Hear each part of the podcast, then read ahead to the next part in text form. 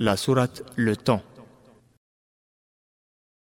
بسم الله الرحمن الرحيم Au nom d'Allah, le tout miséricordieux, le très miséricordieux. والعصر Par le temps.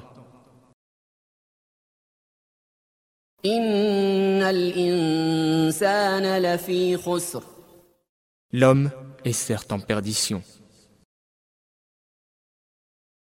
إلا الذين آمنوا وعملوا الصالحات وتواصوا بالحق وتواصوا بالصبر sauf ceux qui croient et accomplissent les bonnes œuvres, se recommandent mutuellement la vérité et se recommandent mutuellement la patience.